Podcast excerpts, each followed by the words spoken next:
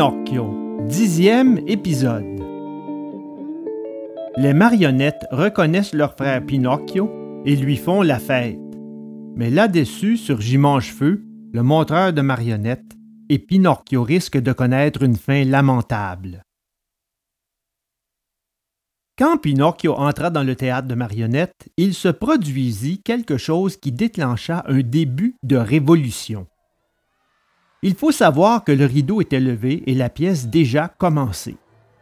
Sur la scène, on voyait Harlequin et Polichinelle en train de se disputer et, comme d'habitude, de se menacer mutuellement d'une volée de gifles ou de coups de bâton.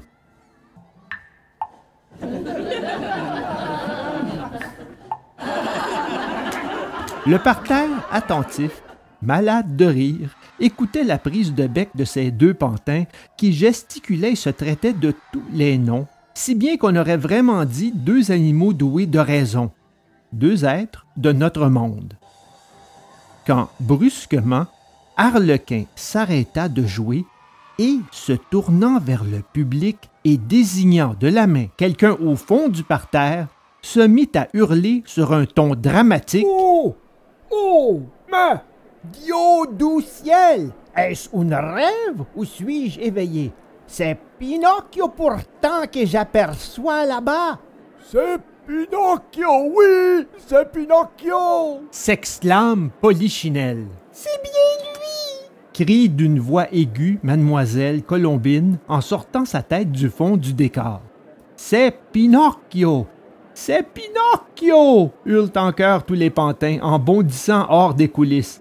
C'est Pinocchio! C'est notre frère Pinocchio! Oh, vive Pinocchio! Pinocchio, rejoins-moi ici! crie Harlequin. Viens te jeter dans les bras de tes frères de bois!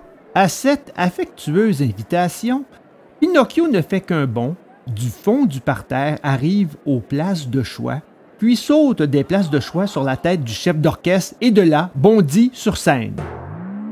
Il est impossible d'imaginer les embrassades, les démonstrations d'amitié, les protestations de sincère fraternité que Pinocchio reçut dans la bousculade des acteurs et actrices de cette compagnie dramatico-végétale.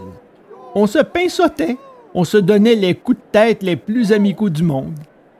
Il n'y a pas à dire, ce spectacle était émouvant. Mais le public du parterre, voyant que la pièce ne continuait pas, s'impatienta et se mit à crier. La pièce, la pièce, nous voulons la pièce!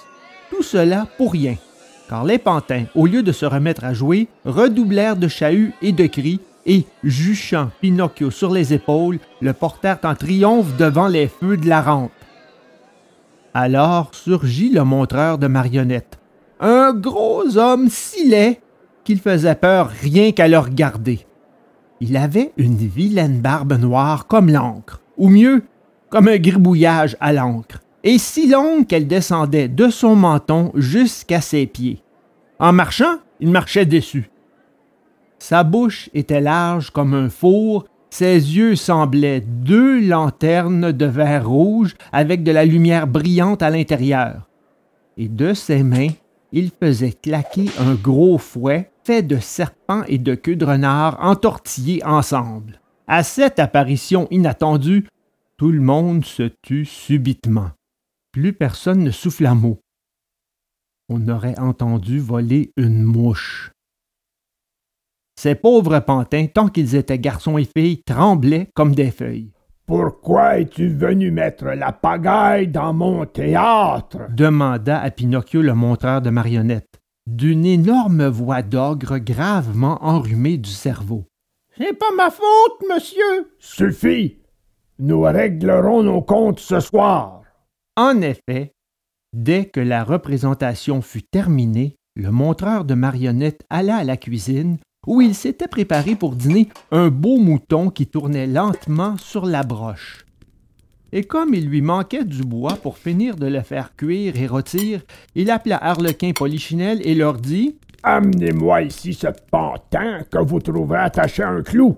Il me semble que c'est un pantin fait d'un bois bien sec Et je suis persuadé qu'en le jetant dans le feu, j'obtiendrai une belle flambée pour mon rôti. Arlequin et Polichinelle d'abord hésitèrent. Mais effrayés par un terrible coup d'œil que leur jeta leur patron, ils obéirent. Et peu après, ils revinrent à la cuisine en portant sur leurs bras ce pauvre Pinocchio qui, se débattant comme une anguille sortie de l'eau, criait désespérément Sauvez-moi, papa!